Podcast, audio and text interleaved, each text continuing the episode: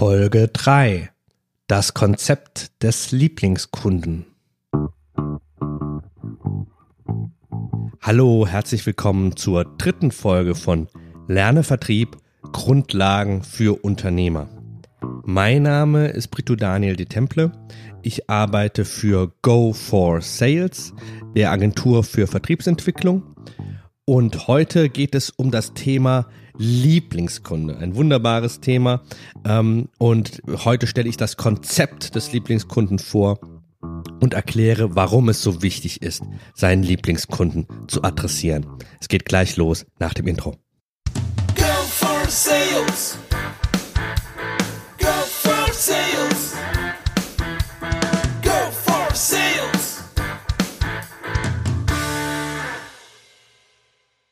Schön, dass du eingeschaltet hast.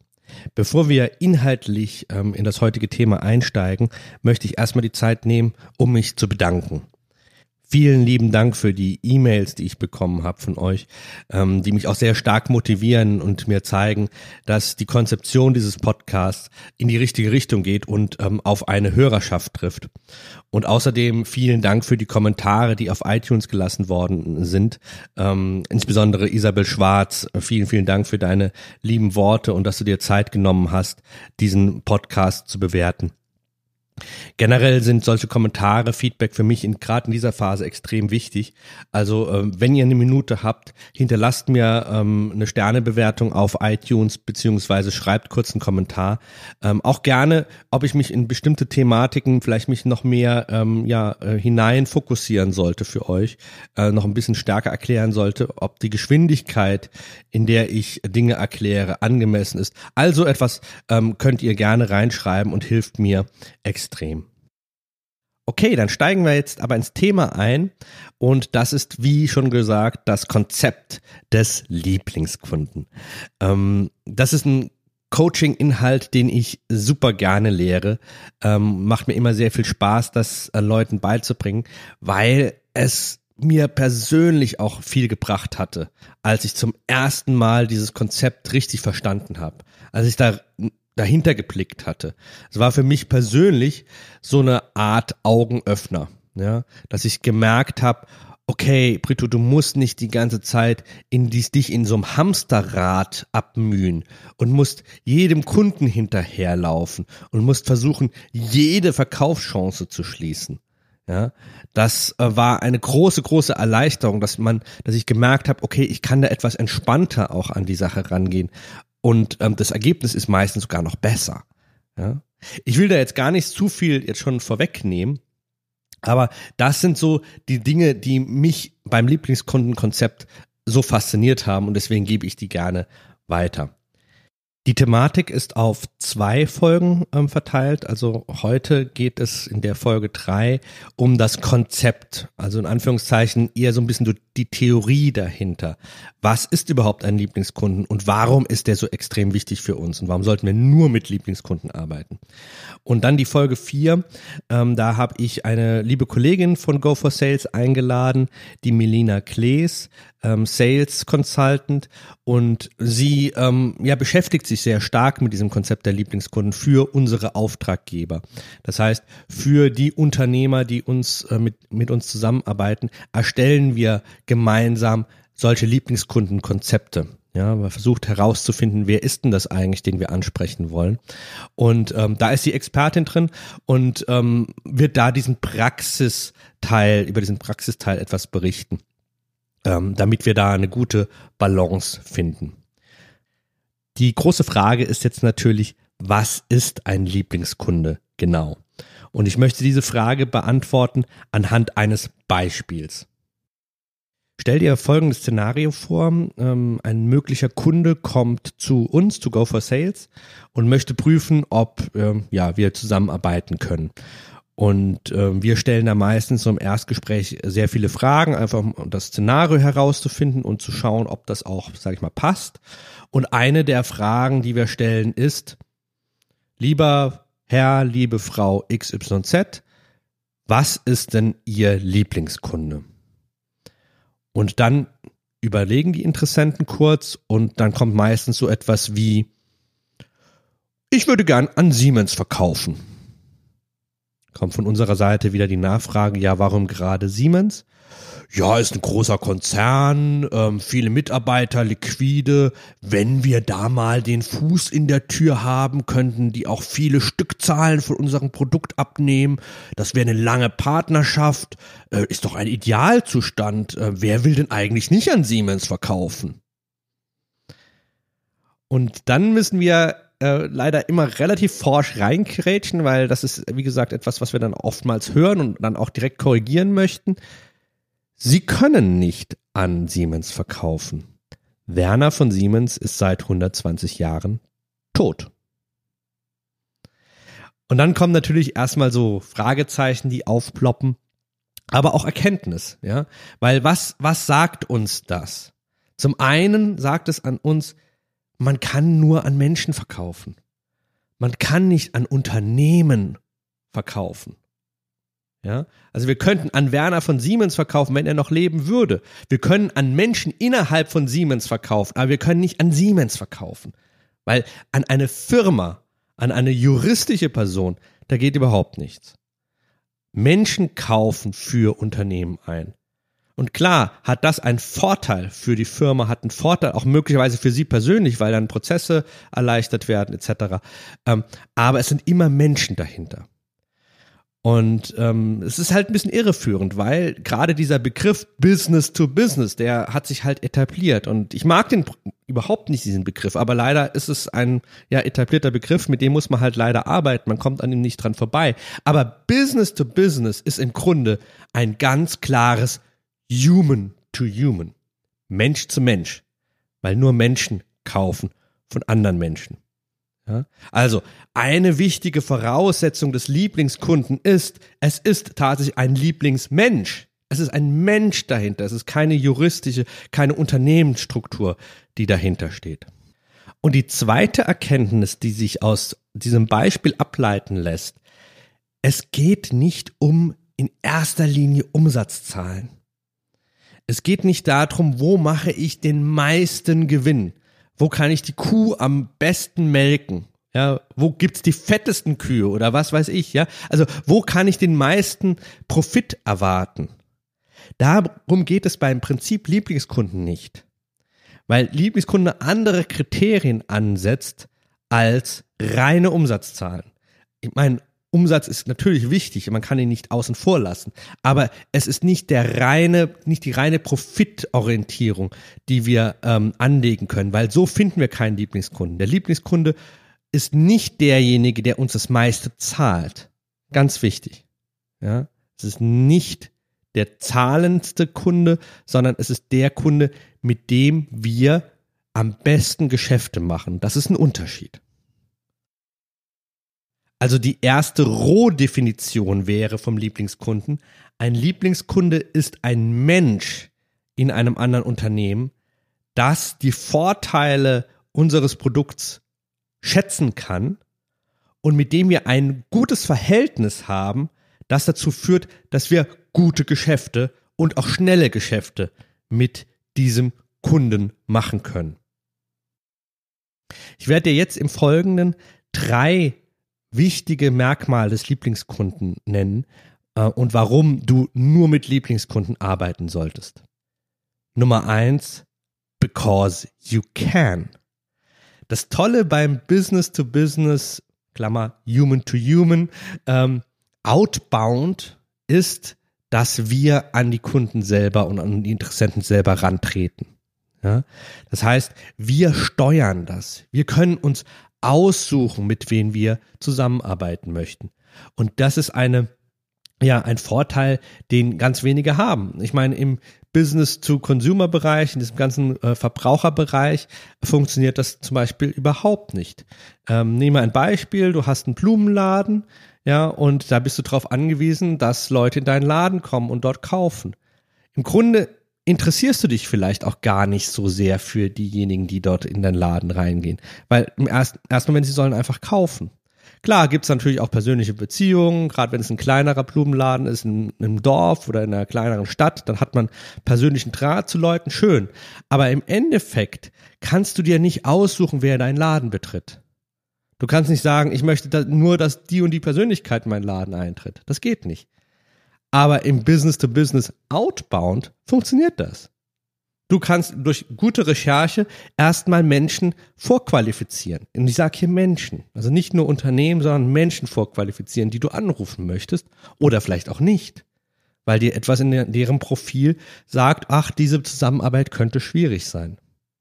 Also allein deswegen sollte man mit Lieblingskunden arbeiten, weil man das kann, weil wir diesen riesen Vorteil haben, ähm, auszusuchen, mit wem wir arbeiten wollen.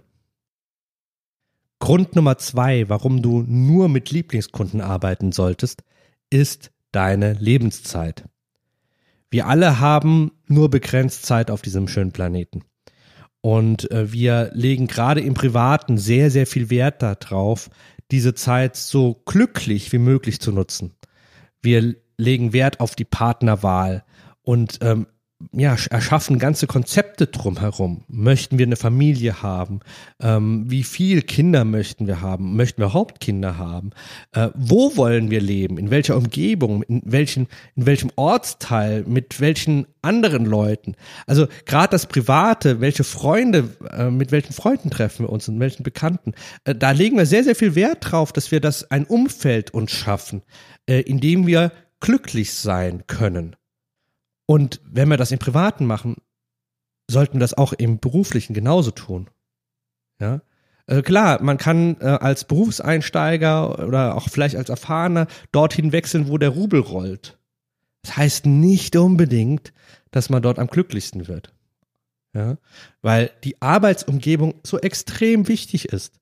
Ich meine, gerade wenn du ein Unternehmer, eine Unternehmerin bist oder eine Führungskraft, dann weißt du, wie viel Zeit du im Beruf verbringst. Also persönlich ist es bei mir zum Beispiel so, ich verbringe mehr Zeit im Beruf als im Privaten. Meine, meine, meine Priorität ist Arbeit, Privat, Schlafen. Das sind die drei Dinge, mit denen ich Zeit verbringe. Ja, klar, gibt's noch ein paar Hobbys, da gibt's, da geht man mal aus, etc. Aber das ist ganz ehrlich, persönlich gesehen von mir eher Nebenspielplatzzeit bei mir. Das heißt, die Zeit, die ich im Beruf verbringe, muss glücklich sein. Da muss ich zufrieden sein. Und dann ist es eigentlich auch egal, wie viel Geld ich da verdiene pro Stunde, weil im Grunde bin ich doch in der Arbeit. Und wenn mir die Arbeit jetzt da jetzt keinen Spaß macht, dann bringt mir das Geld im Nachgang auch nicht viel. Das heißt, ich brauche ein Arbeitskonzept, mit dem ich glücklich bin. Ja, ich brauche Menschen, die mich bei der Arbeit begleiten, meine Arbeitskollegen, mit denen ich mich wohlfühle, wo ich Spaß habe, wo ich mich jeden Tag freue hinzugehen. Und das Tolle ist, als Unternehmer und als Führungskraft kannst du das gestalten. Du kannst dir selbst dieses, dieses Szenario äh, entwerfen als Angestellter, der, sage ich mal, in eine Firma reingeht, der hat erstmal darüber keine Kontrolle. Aber du als Unternehmer solltest dir diese Zeit nehmen, um das zu tun. Und wenn wir jetzt zum Vertrieb kommen, Vertrieb bedeutet, dass man sehr, sehr viel Zeit eben nicht nur mit seinen Kollegen verbringt, sondern auch mit Kunden und mit Interessenten. Und genauso wichtig wie die Auswahl der, deiner Mitarbeiter ist dahingehend auch die Auswahl deiner Kunden, weil mit denen wirst du viel Zeit verbringen. Und wenn das nervige Leute sind, wenn das Leute sind, die dir nicht liegen, die du nicht magst, die du vielleicht sogar hast, dann ist die Zeit, die du an der Arbeit verwendest, schlecht angebracht. Und du verlierst Lebenszeit, die eigentlich unheimlich wertvoll ist. Das Wertvollste ist, was du geben kannst. Der dritte und letzte Grund, warum du nur an Lieblingskunden verkaufen solltest, ist, es funktioniert einfach viel, viel besser. Du verkaufst viel schneller und effektiver an einen Lieblingskunden als an einen Nicht-Lieblingskunden. Das liegt daran, dass der Lieblingskunde viel schneller Vertrauen in dich fasst. Und er fasst deswegen viel, viel eher Vertrauen in dich, weil man gemeinsame Werte teilt. Es gibt da Gemeinsamkeiten zwischen dir und dem Lieblingskunden. Genauso wie es Gemeinsamkeiten zwischen dir und einem guten Freund von dir gibt. Und einfach aus diesem Grund baut sich schneller Vertrauen auf. Man ist, wie man im Englischen sagt, on the same paper. Ja, man ist irgendwo, hat eine Gemeinsamkeit, einen gemeinsamen roten Faden, den man halt begleitet. Und der führt dazu, dass man viel schneller ähm, Vertrauen ineinander fasst. Der Interessent gibt dir vielleicht sogar Vorschusslorbeeren, auch wenn er eine Sache noch nicht 100% verstanden hat, aber weil er dich als Mensch schätzt, glaubt er, dass auch das, was du anbietest, letztendlich ähm, ja genauso plausibel und genauso transparent ist, wie du es ihm dargestellt hast. Und ähm, dadurch baut sich eben dieses berühmte und ganz wichtige Vertrauen im Vertrieb auf. Ich möchte das noch etwas an einem Beispiel veranschaulichen.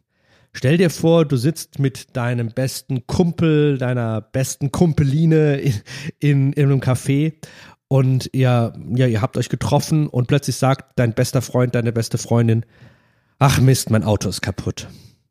Ich brauche dringend ein neues.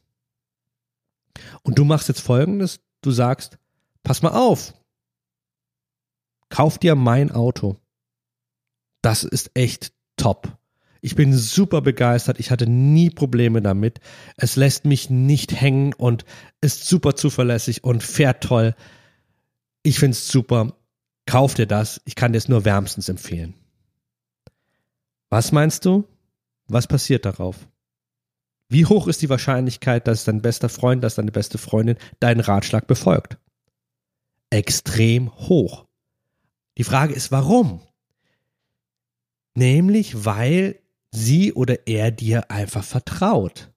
Weil er oder sie weiß, dieser Mensch gibt mir einen wohlgemeinten Rat und der wird mich auch nicht auf den Arm nehmen etc. Der gibt mir einen Ratschlag, der ist etwas wert. Der arbeitet auch oder denkt in meinem Interesse.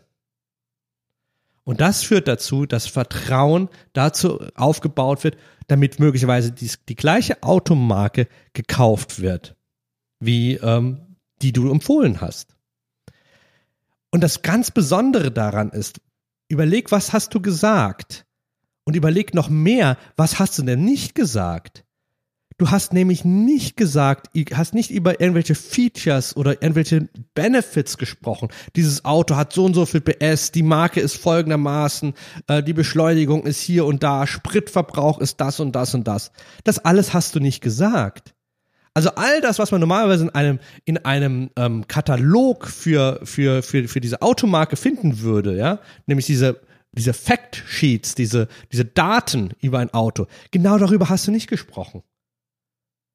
Das ist das Schöne am Verkauf für einen Lieblingskunden. Der interessiert sich natürlich auch in irgendeiner Weise an Nutzen und was kann das Ding etc. und will das vielleicht auch vergleichen. Aber in erster Linie orientieren sich die Lieblingskunden an dir als Menschen. Und das ist ein extremer Vorteil. Natürlich, um es nochmal einzuschränken, du musst, da wird es ja auch in den nächsten Folgen von Lerne Vertrieb, Grundlagen für Unternehmer gehen. Du musst natürlich über über Benefits, über Kundennutzen etc. reden. Aber ich möchte einfach das ein bisschen highlighten, dass der Lieblingskunde nicht nur diese Sachen im, im Fokus hat, sondern sie haben dich als Menschen im Fokus. Und das ist in dem Human-to-Human-Verkauf natürlich elementar wichtig. Ich bin am Ende dieser Folge über das Konzept des Lieblingskunden. Ähm, ich hoffe, es hat euch auch wie mir damals ein bisschen die Augen geöffnet und ähm, ja Impulse gegeben, viel mehr, sage ich mal, ähm, auf Qualität der Kundenauswahl äh, Wert zu legen. Natürlich fehlt jetzt noch ein ganz wichtiger Aspekt, nämlich wie finde ich denn jetzt eigentlich diesen Lieblingskunden? Und genau darum geht es in der Folge 4, wie schon erwähnt. Da wird meine liebe Kollegin Melina Klees, ähm, ja, wir machen das im Interviewstil, ähm, mit mir einen Dialog führen und da wirst du wichtige Impulse bekommen, wie man so einen Lieblingskunden denn überhaupt identifiziert für sich. Wir hören voneinander. Alles Gute, dein Pritu. Go for